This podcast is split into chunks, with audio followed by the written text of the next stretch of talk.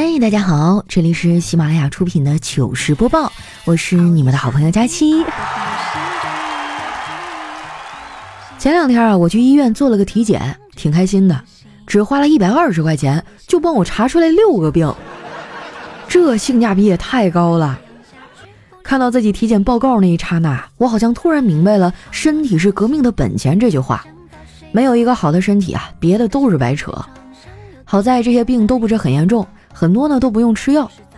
从医院出来啊，我就溜达着往家的方向走。中间路过一个小广场，看到一对非常淘气的双胞胎小男孩，在这个广场上啊疯跑打闹。他们的爸爸呢一直在旁边玩手机，偶尔抬头看看。我看他挺悠闲的呀，就开口问道：“大哥，你这对双胞胎可够淘气的呀，平时带他们肯定特别费神吧？”他听到这话，脸唰一下就白了，然后就开始焦急的四处张望啊。嘴里还在不停的嘀咕：“哎呀，老三去哪儿了？”后来我帮他在广场里找了半天，最后在一个水果摊前找到他儿子了。结果那孩子啊说啥也不走，非要吃香蕉。他爸拗不过他呀，就买了一串。我没忍住哈，也买了点儿。其实，在水果里啊，我最佩服的就是香蕉，他们恐怕是水果界最团结的了，完全是共进退哈。其中一只黑化，其他兄弟立马也跟着黑化，一直反对的都没有。买完香蕉啊，我又跟那哥聊了一会儿，他跟我抱怨啊，说生活的不如意，说自己要养三个孩子，想多赚点钱，就买了基金，结果呢，就当了韭菜，赔的是一塌糊涂啊。我觉得啊，这哥们儿对自己的认知不是很清晰，每次基金一跌啊，就有好多人说自己是韭菜，其实呢，真的没有必要这么说。毕竟韭菜割了还能再长，你被割了那就真的没钱了。广告不都说了吗？投资有风险，入市需谨慎。股票基金这玩意儿哈，玩的就是个心跳。你要是觉得玩不好呢，就不要玩。我一直都觉得，人生不如意之事十有八九都是自找的。很多人哈，就是觉得生活太平淡了，总想给自己找点事儿。丸子就是。这一辈子还没过好呢，就开始发愁啊，下辈子要干嘛了？我说你这想的也太多了，那你想明白没有啊？下辈子要干嘛？丸子说：“我想好了，下辈子呢，争取投胎当个许愿池，这样收钱不办事儿也不会被谴责。”旁边的小黑啊，扑哧一下就乐了。丸子呀，你是不是想的有点太远了？你有这功夫，不如先减减肥。你看你都胖成啥样了？丸子还，就撅着嘴说：“我确实该减肥了。前几天去医院体检，检查出来很多问题，医生让我多喝水，还嘱咐我至少一天得喝八杯。我照着做了，我还给这八杯水做了安排。现在我每天喝三杯奶茶，一杯可乐，到了晚上再来四杯啤酒。哎呀，这论自欺欺人哈，丸子称第二，那就没有人敢称第一了。”我劝他让他多运动，他说他天天都在运动。我不信啊，就问他做什么运动啊？他憋了半天啊，支支吾吾的说：“就是在网上抬杠啊。”不只是丸子哈，其实我也有身材焦虑。不瞒你们说啊，我最近又胖了。我现在的状态就是躺下去啊，胸平了，肚子还在。哎，生活真的太难了。当然哈，平心而论。我胖的也不冤枉，最近呢确实比较放飞自我，说出来你们可能不信哈。前段时间美团把我的账号给封了，因为我每天吃五顿，他怀疑我刷单。这件事呢就让人很无语。你说我吃好吃的有啥错啊？人的本质就是吃货。不信啊，你们回想一下，中学时呢我们学过一篇课文叫《我的叔叔于乐》，对不对？那么悲伤的一个故事，最后大家记住的都是那个牡蛎真好吃。有句话说得好哈，物以类聚，人以群分。我周围的朋友啊，也都是吃货。前段时间呢，南京疫情严重的时候，我有个朋友啊，去排队做核酸，回来啊，还特意发了朋友圈，内容是：我劝各位做核酸的朋友们，一定要注意安全，戴好口罩。更重要的是，要看好自己到底排的是什么队，千万别像我一样。排了半天，买了一只盐水鸭。我觉得啊，他就是找借口，他没准就是奔那鸭去的。我们俩是在上海认识的，本来呢是同事，后来他去了南京啊，在那儿开起了出租车，也不知道为什么，他就特别害怕交警。有一次啊，他在路上正常行驶，结果被一交警给拦了下来。刚开始呢，我朋友很害怕，迅速在脑子里过了一遍刚才自己的操作，确认哈没有违反交通规则之后，他就对那交警说：“我没喝酒，没违章，没闯红灯，也没撞人，你为什么拦我呀？”那交警啊看了他一眼，平静地说：“因为我想打车。”我这朋友啊特别够意思，他离开上海之前呢，还请我吃了顿饭，顺便给我介绍一个男孩子。那个男孩呢，后来就成了我的男朋友啊，确切的说是前男友哈。我们俩分手呢，是因为性格不合，他是那种火爆的急脾气，而我呢是磨蹭的拖延症患者。有一次啊，我们俩约好了去看电影，我想美美的和他出去啊，让他更有面子，就比平时用了更多的时间去化妆。结果哈，等我从化妆间出来的时候，发现他正悠闲的坐在那儿看球赛，我还挺纳闷呢。我问他，哎，今天你怎么这么乖呀？都没怎么催我。他笑了一下，说：“没事儿，我刚看完电影回来。”当时把我给气的哟，连发了好几条微信和丸子吐槽。丸子说。佳琪姐，我觉得这个问题的关键就是化妆，女孩子也不一定要化妆呀，我就从来不用化妆品，我保持年轻的秘诀就是谎报年龄。丸子为了让我高兴一点，还特意请我吃了顿饭。那顿饭啊，我明白一个道理，就是从猴子变成人可能需要成千上万年，但是从人变回猴子只需要一瓶酒。那天我喝的有点多哈，回家的时候呢，正好被我爸撞着了。他特别生气的质问我啊，干嘛去了？我就跟他解释了半天啊，说是跟丸子出去吃饭了。他死活都不肯相信。我有时候都怀疑啊，我到底是不是他亲生的？我说点啥他都不信。在他的眼中哈，一条消息的可信程度排序应该是这样的：央视的可信度呢大于正经的报纸，正经报纸的可信度呢大于朋友圈。朋友圈的可信度呢大于百度，百度呢又大于电脑弹窗，这个电脑弹窗广告呢大于推销员，推销员的可信程度大于饭桌上别人说的话，但是哈，以上一切渠道的可信度都大于我说的。好不容易啊把老爷子给糊弄过去，我回卧室啊想好好睡一觉，结果我刚要睡着啊就被吵醒了。在这儿呢，我想给那些玩哈雷摩托的车主们啊一个建议，希望你们把自己的那个排气管啊改一下，改到声音小一点，要不然你一出门啊，整个小区都知道你老婆一个人在家了。被吵醒之后啊，我就睡不着了。更让我心塞的是，当天晚上我就收到了分手短信。我试图去挽回这段感情，但是对方啊好像早就想分开了，态度非常的坚决。我没办法呀，就只能答应了。之后的几天啊，我连着几个晚上都睡不着。夜深人静的时候啊，我会扪心自问：哎呀，我连自己的头发都留不住，凭什么又要留住别人的真情呢？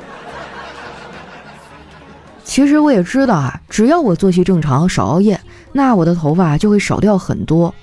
可是熬夜这个事儿哈，真的太难戒了，这是一种精神需求。我们大多数人熬的不是夜。只是短暂的自由罢了。大部分时候呢，我也不知道熬夜要干点啥，我也没啥爱好，还不爱刷短视频，顶多呢就是看看电影啊，打发时间。我特别爱看悬疑片儿，而好的悬疑片儿啊非常少，几乎每部悬疑啊都有一 bug，那就是扮演凶手的演员表现的就好像自己杀了人，而现实当中真正的凶犯啊表现的就完全像个好人一样。根本就看不出来哈！我之前和丸子啊一起看过一个悬疑片，可以说是拍的相当烂了哈。故事混乱不说，这演员演的也不好。丸子呢却觉得很好看，一问才知道他根本就没有看内容，光盯着里面的小鲜肉流口水了。从这一点还不难看出，人类真的挺了不起的，进化出了智力，但是很多时候呢选择不用，哎，就是非常潇洒的物种。说实话我到现在都想不通，为什么丸子能有那么好的爱情，而我却没有？因为一直没有男朋友啊，家里谁都可以挤兑我，就连我九岁的小侄子都会拿我开玩笑。有一次啊，他又说我，我有点生气，我就反击：“你还说我呢？你不也没有女朋友吗？”结果这孩子啊当真了，非要找个女朋友。我嫂子灵机一动说：“儿子，你知道女孩子喜欢什么样的男生吗？”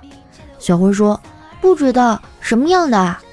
现在的女孩啊都喜欢暖男。”小辉想了一下说：“那要怎么样才能变成暖男呢？”我嫂子说：“来，先把这条秋裤穿上。”这个世界还真是满满都是套路。其实小辉这孩子啊就是淘气了点儿，脑瓜还是挺聪明的。我哥呢也经常会被他问住。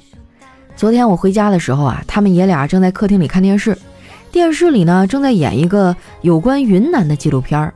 小辉啊就问我哥：“爸爸，蘑菇是长在下雨的地方吗？”我哥说：“是啊，你怎么知道的？”小辉说：“我看他们每个人都打一把伞。”自从有了小辉这个儿子之后啊，我哥的家庭地位又下降了一位。我有时候呢也挺同情我哥的，小的时候呢被我爸骂，长大以后呢被我嫂子骂，他自己也觉得挺委屈。前几天啊也不知道怎么了，这货的情绪突然就爆发了，冲着我嫂子啊一通发脾气。这家里总是乌烟瘴气的也不行啊，我就主动去劝我哥，我说哥呀，怎么发这么大火啊？我哥说，哎呀，就是觉得活着憋屈。小时候啊，咱爸不想出门，就给我点钱，叫我帮他买包烟，然后每次给我五毛钱买吃的。现在长大了，有了小辉儿，每次这熊孩子想要买玩具，就给我一百块钱，然后大气的说：“爸，这是我妈给我的，你去帮我买个玩具，剩下的给你去买包烟。”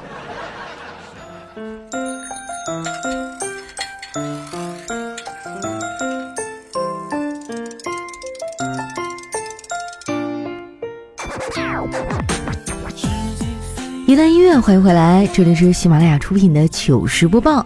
喜欢我的朋友呢，记得关注我的新浪微博和公众微信，搜索主播佳期，是佳期如梦的佳期。那上期啊，我们的互动话题是有没有什么防蚊小妙招呢？那恭喜我们的听友胡心定哈，获得了我们这期的奖品。他说啊，蛇胆花露水啊，就是绿玻璃瓶装那种。找一个有喷雾头的小瓶啊，把花露水倒进去，全身喷一喷，绝对没有蚊子敢招惹你。还有什么房间啊、床边啊都喷一喷，这样呢就相当于多了很多层防护网。等蚊子飞到你这儿，都已经丧失战斗力了，他会觉得你是一个极度危险的人物。其实呢，许多护手霜啊、洗面奶、化妆品都含有硬脂酸，这种成分啊对蚊子极具诱惑力，所以蚊子呢也比较喜欢叮咬化妆的人。还有就是散热快哈，流汗多也容易招惹蚊子。佳期，你学废了吗？哦，散热快，流汗多，那说的不就是我这种不爱运动的胖子吗？啊，平时我也比较喜欢化妆哈，难怪我老是挨咬。学废了，学废了哈，明天我就去买。不要忘了把你的电话呀、收货地址啊、姓名等等的信息哈，通过私信发送给我，我将会尽快的给你安排寄快递哈。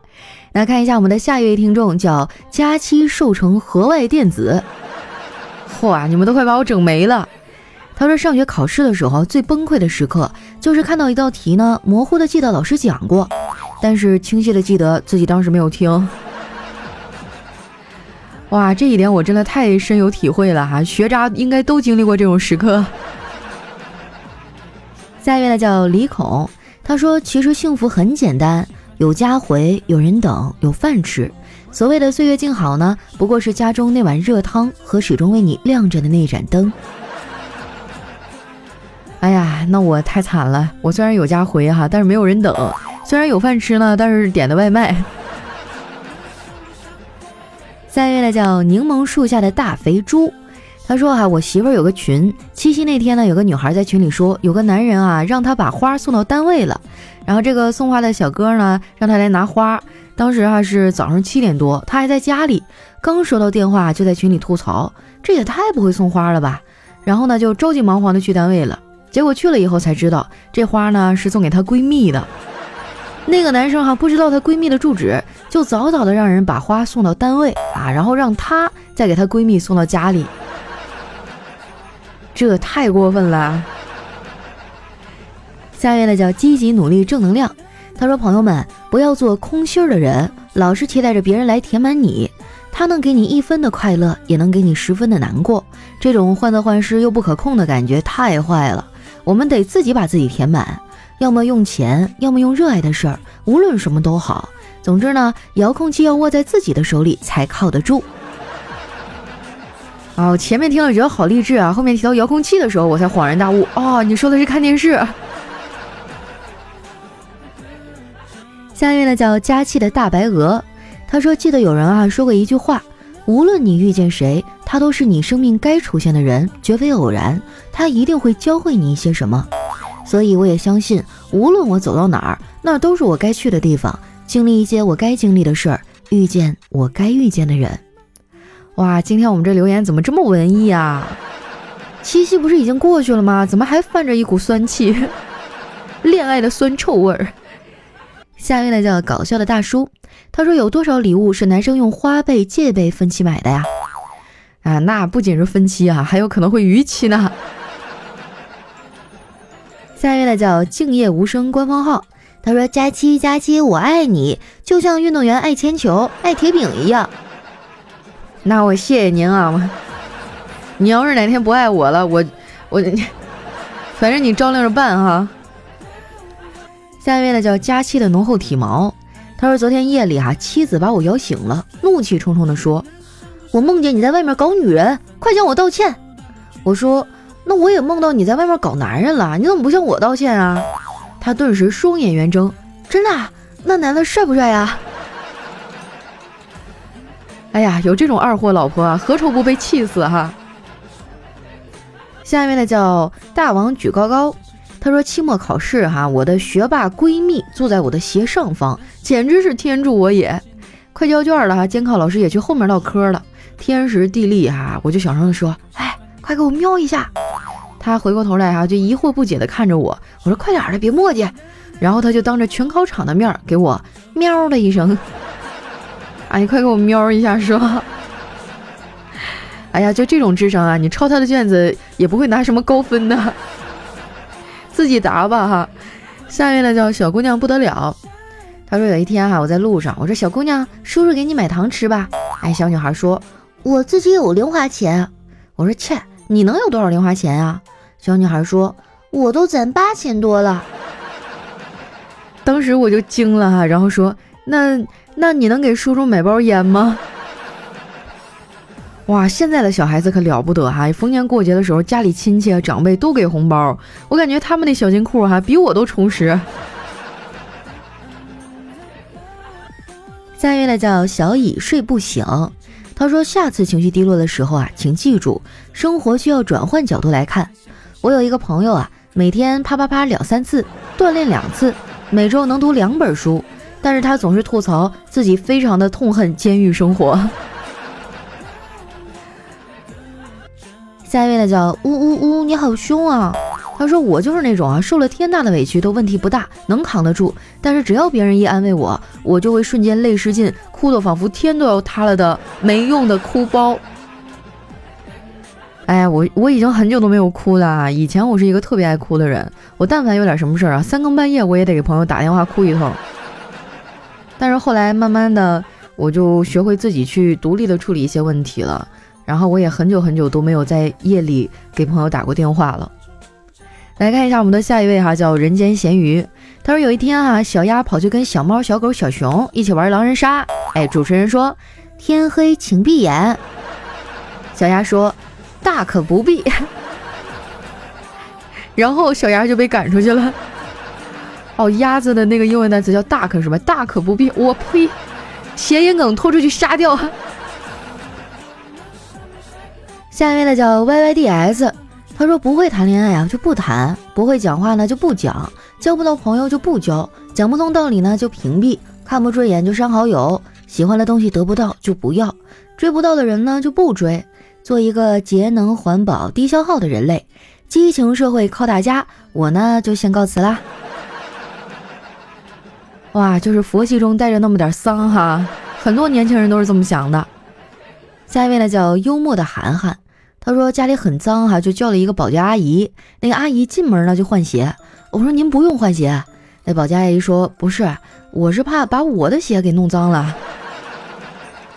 那得弄成什么样？你们家变成垃圾堆了是吗？”下一位呢叫女人啊女人，她说：“都说女人好色哈，女人呢好五种色。”黄色周大福，白色苹果叉，银色卡地亚，红色小路虎，还有黑色的小貂皮儿，彩色的人民币。对啊，如果前面几样不太容易得到的话，最后一个给足了也行。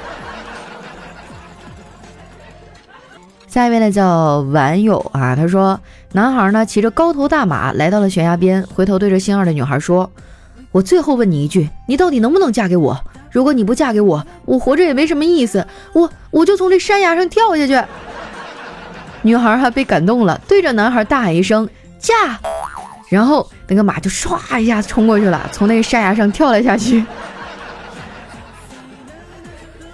下一位呢叫流动的红旗，他说我和同学哈聊起英语过级考试，他说他没有听听力，我说那你怎么做的题啊？全部蒙的。